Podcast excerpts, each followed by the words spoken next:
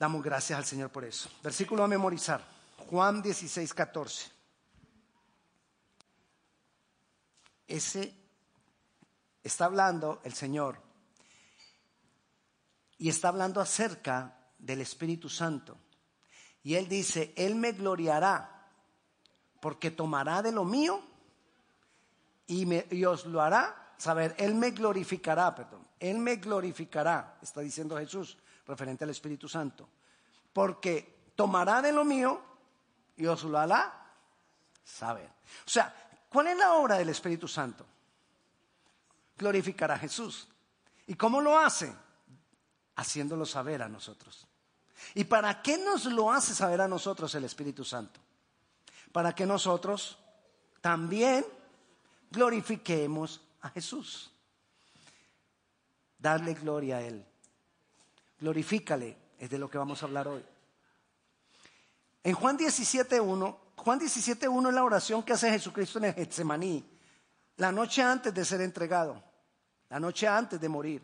Él está en el Getsemaní y él levanta una oración. Y él comienza la oración diciendo, bueno, la historia ahí comienza diciendo, estas cosas habló Jesús y levantando los ojos al cielo dijo, Padre, la hora ha llegado, glorifica a tu Hijo para que también tu Hijo te glorifique a ti. ¿Cómo es la relación entre, entre Dios el Padre y Jesucristo el Hijo? Es una relación donde el Padre glorifica al Hijo y el Hijo glorifica al Padre. O sea, glorificar a Dios es parte importante de la misma relación que hay entre el Padre y el Hijo. Pero ahorita en el versículo que nos vamos a memorizar también vimos que eso hace parte también de la obra del Espíritu Santo. O sea, la Trinidad, Padre, Hijo y Espíritu Santo, están glorificándose el uno al otro. Miren lo importante que es aprender acerca de glorificar a Dios. Porque nosotros cuando nos convertimos empezamos a ser parte de esa Trinidad. Porque el Espíritu Santo es puesto en nosotros. Somos sellados con el Espíritu Santo en el momento que recibimos a Jesucristo como Señor y Salvador. Somos sellados con el Espíritu Santo. Entonces empezamos a ser parte de esa relación. Y al hacer parte de esa relación, ¿qué fluye en esa relación? Glorificar, glorificar, glorificar. Entonces nosotros vamos también a glorificar. Mira lo que dice Segunda de Tesalonicenses, Tesalonicenses, capítulo 1, versículo 12. Dice así. Ya están ahí en Tesalonicenses, ¿verdad? Entonces, dice el 1.12, para que en el nombre de nuestro Señor Jesucristo, para que el nombre de nuestro Señor Jesucristo sea glorificado en vosotros, ¿Y vosotros? Hacemos parte de eso que va y viene, de glorificar el uno al otro. Él nos glorifica a nosotros y nosotros le glorificamos a Él. Y vosotros en Él, por la gracia de nuestro Dios y del Señor Jesucristo. Dice la Biblia que Él, a los que antes predestinó, a los que Él predestinó, Él también nos llamó y también, no solamente nos llama, dice la Biblia, sino que también nos justificó. Y no solamente nos justificó, sino que a los que justificó también glorificó. Volvemos otra vez. Dios nos está glorificando, pero ¿cuál es el propósito de Dios glorificarnos a nosotros? Que nosotros le glorifiquemos a Él. Él me glorifica a mí, Él se glorifica en mí para que yo le glorifique a Él. Si tú lees, hoy te voy a dejar varias tareas para la semana. Si tú lees Juan 17, que es la oración de Jesucristo en el Getsemaní, habla mucho de glorificar al Padre, del Padre glorificar al Hijo, del Hijo glorificar al Padre, de, no gloriamos nosotros dos, dicen ellos dos. Después Jesús también le dice, glorifícalos a ellos, deposita la gloria en ellos, los, los que me diste. Y empieza a hablar Jesucristo mucho de eso en esa oración. Habla de glorificar el Padre y el Hijo, el uno al otro. Habla del Padre glorificarnos en nosotros y el Hijo en nosotros. O sea, parte de nuestro, de nuestro propósito es glorificar. si es parte del propósito del Espíritu Santo en nosotros, ahora, si el Espíritu Santo es depositado en nosotros, yo me constituyo como en el carrito del Espíritu Santo. Y si el propósito del Espíritu Santo es glorificar al Padre, ¿cuál es el propósito de este carrito? Glorificar al Padre, glorificar al Hijo, glorificar a Dios. Entonces, necesitamos aprender a glorificar a Dios. Necesitamos que glorificar a Dios se constituya en parte del propósito de mi vida. Muchas veces nosotros le decimos al Señor, Señor, muéstrame cuál es el propósito de mi vida. Pero hay tantos propósitos que ya están ahí dispuestos para nosotros, que si yo camino en los propósitos que Él nos ha dado a todos, Él me va a mostrar el propósito específico. ¿Y cuál es el propósito que nos ha dado a todos? Uno es glorificarlo, glorificarlo, glorificarlo, glorificarlo. Mira, vamos a mirar entonces hoy algunas formas de cómo podemos nosotros glorificar a Dios. Algunas maneras de cómo nosotros podemos glorificarle. Glorificar a Dios es darle gloria. Pero hay que tener claro algo. Nosotros no podemos darle a, Él más gloria de la que ya tiene. Él ya tiene la gloria. Es decir, nosotros no le podemos añadir gloria a la gloria que la tiene porque ella la tiene toda. Entonces, ¿qué es glorificarle? Glorificarle es honrarlo. Glorificarle no es darle gloria en aumentar gloria a la que tiene, no, porque yo no puedo hacer eso. Glorificarlo es honrarlo a Él y entonces podemos honrarlo a Él mostrando quién Él es, su grandeza, sus maravillas, mostrando la gloria que Él ya tiene. Entonces, ¿cuál es mi propósito? Tomar de esa gloria que Él tiene, con la cual Él me glorifica a mí, que ya la tengo yo, y mostrarla. De esa manera glorificamos a Dios el Padre. De esa manera glorificamos a Jesucristo.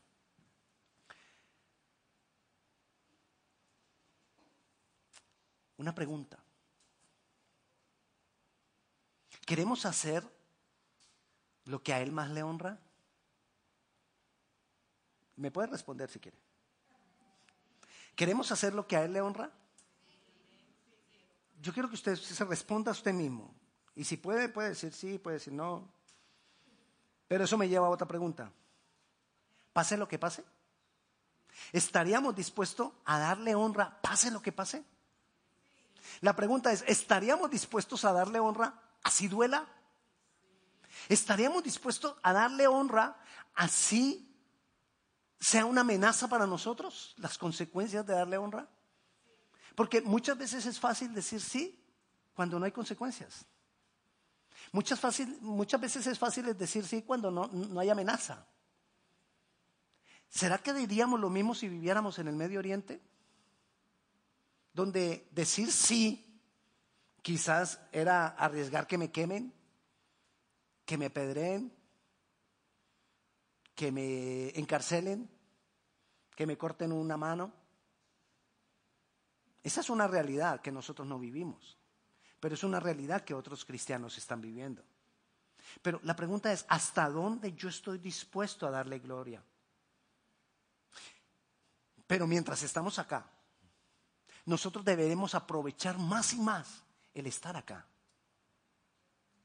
donde tenemos todas las posibilidades de darle gloria donde tenemos tantos medios para darle gloria.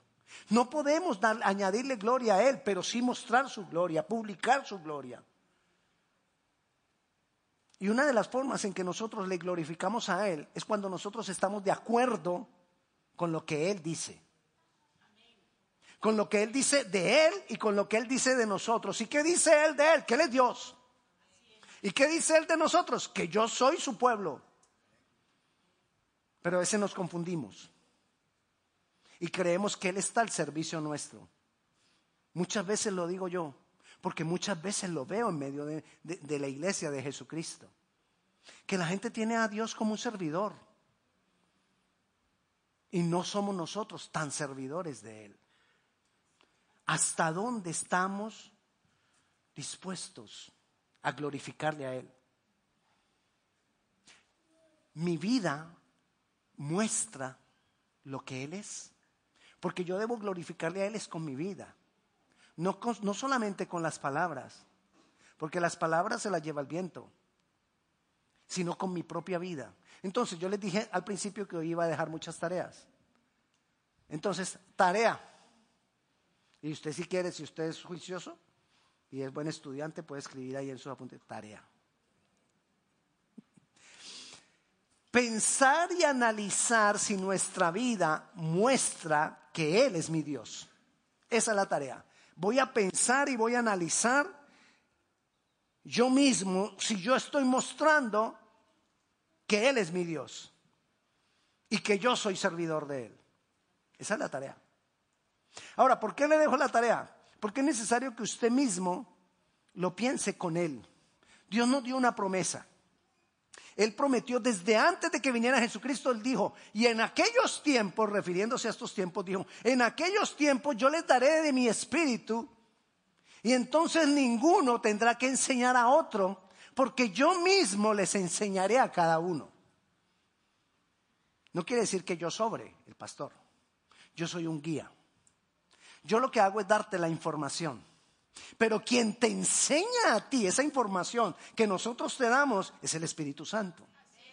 Entonces, si tú te vas para tu casa y empiezas a preguntarte a ti mismo de aquello que yo te estoy hablando y tú te preguntas, entonces el Señor, el Maestro, te va a mostrar si nosotros estamos mostrando quién Él es. ¿Muestro quién Él es? El Espíritu Santo te va a hablar si tú verdaderamente se lo preguntas.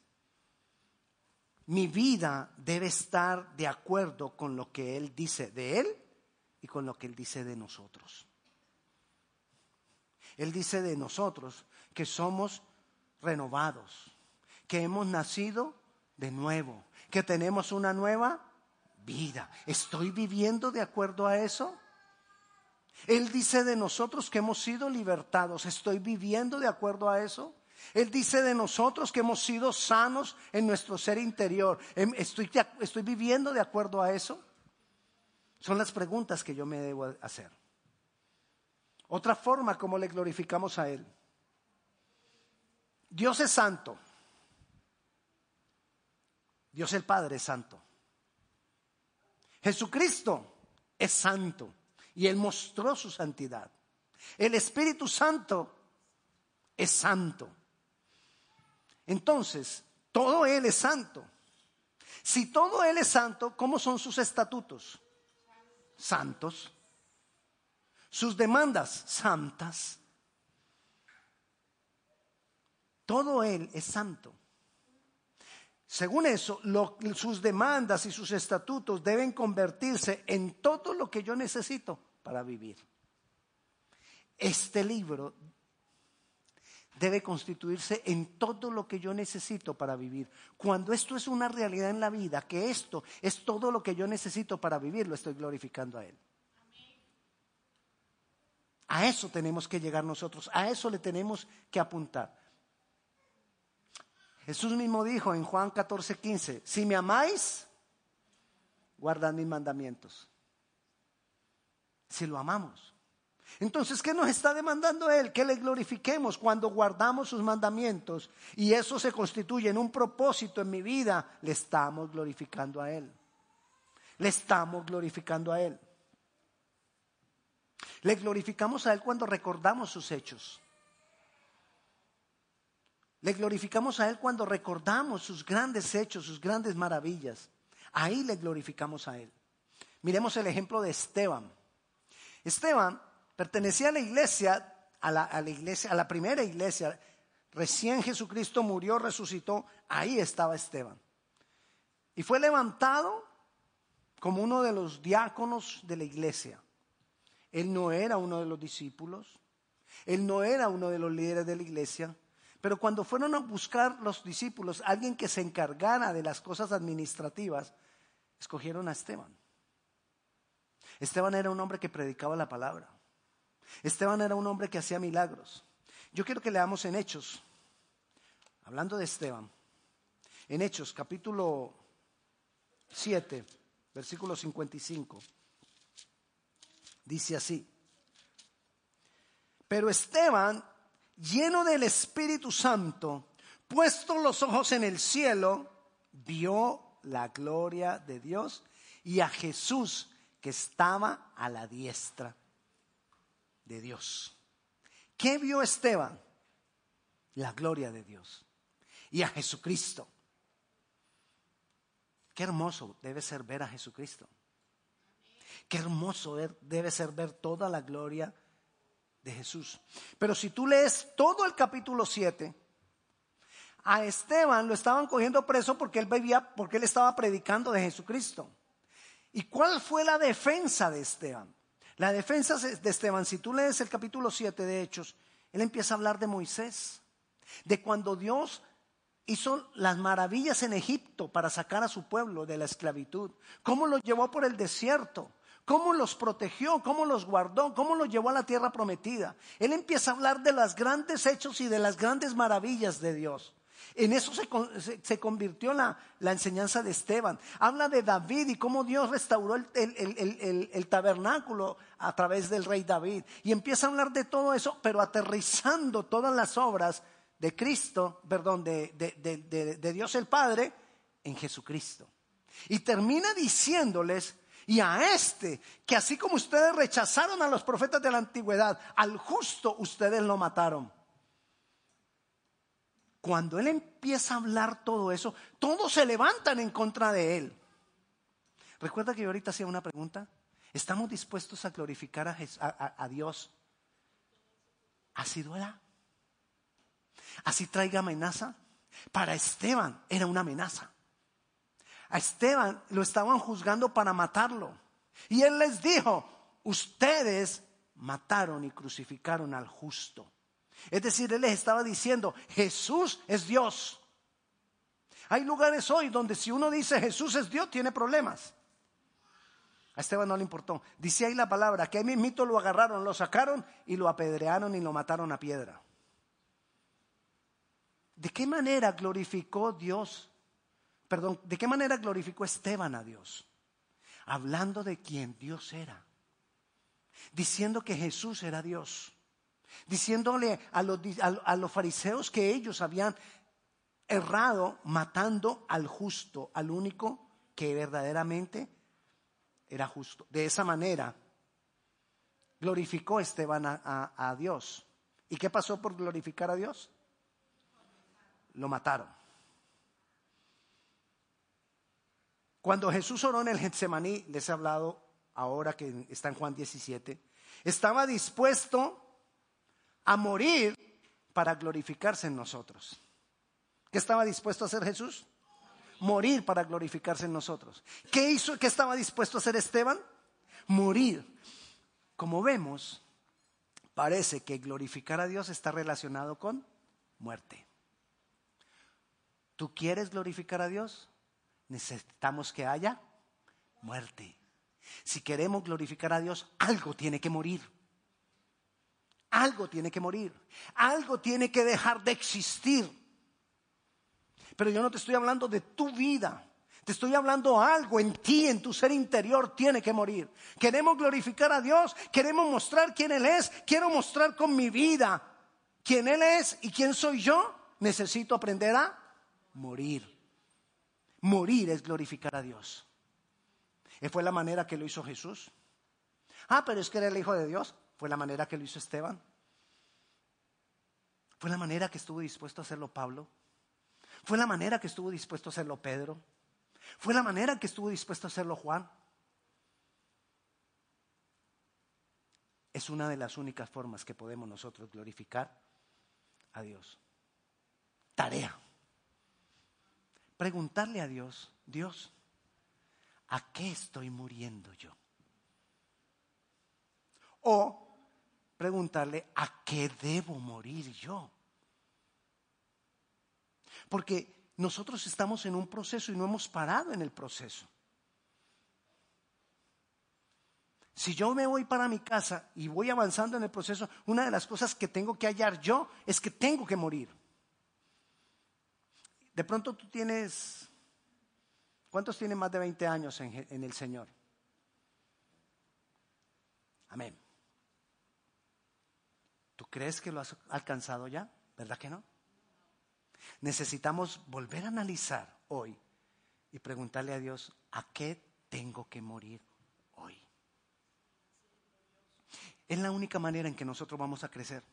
Es la única manera en que nosotros podemos glorificar a Dios. Entre más yo muera, más se glorifica Él. ¿A qué debo morir hoy? ¿Qué debo dejar? ¿Qué debo quitar?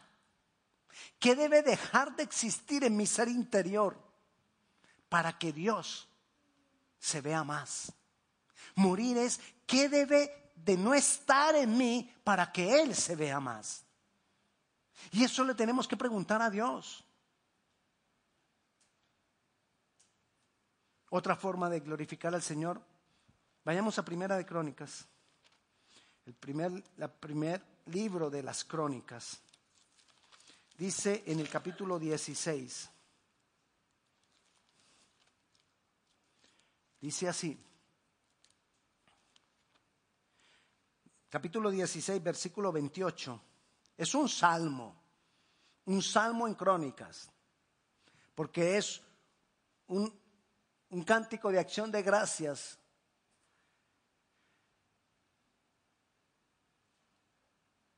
Y dice el versículo 28 y 29. Tributad a Jehová, oh familia de los pueblos, dad a Jehová gloria y poder. Dad a Jehová la honra de vida a su nombre. Traed ofrenda. Venid delante de él. Postraos delante de Jehová en la hermosura de su santidad. Pero hay dos palabras claves aquí. La primerita, en el versículo 28, tributad. Y otra, en el versículo 29, traed ofrenda. ¿Qué le ofreces tú a Dios? ¿Qué le ofrezco yo a Dios? De mi vida, ¿qué le estoy ofreciendo? Una cosa es lo que no sirve, lo que no sirve es lo que debe morir. Y lo que sirve es lo que debo ofrecer. En realidad le ofrezco las dos cosas. Pero una es para que Él se agrade en ella y otra es para que Él la consuma. ¿Qué le estoy tributando yo a Dios? ¿Qué le estoy ofrendando yo a Dios de mi vida? Porque si yo quiero glorificarle a Él, glorificarle a Él tiene que ver, según esto, con tributar, con darle. ¿Sabe qué era una de las cosas que, que, el pueblo en la antigüedad le traía al sacerdote para que el sacerdote la quemara en el altar del holocausto? ¿Cómo le llamamos a lo que trae por aquí por dentro los animales? Las vísceras las menudencias. Decimos en Colombia de la gallina, pero ellos no sacrificaban gallina, era cordero. O sea que el paquete era más grande. Algo feo, olía feo. Y lo traían a Dios. Y, Dios lo, y, el sacerdote lo hacía arder en el altar del holocausto. Y dice la palabra que eso era olor grato para Dios. Y, yo me ponía a pensar, ¿de verdad eso olería rico? En mi casa, ¿cuándo fue que llegaron los gallinazos a mi casa? Jueves. Mi esposa no quiere que hable de eso. Bueno, en mi casa no. Los vecinos sacaron en la basura unas bolsas blancas con algo y lo dejaron al lado de la caneca de basura, los vecinos del frente.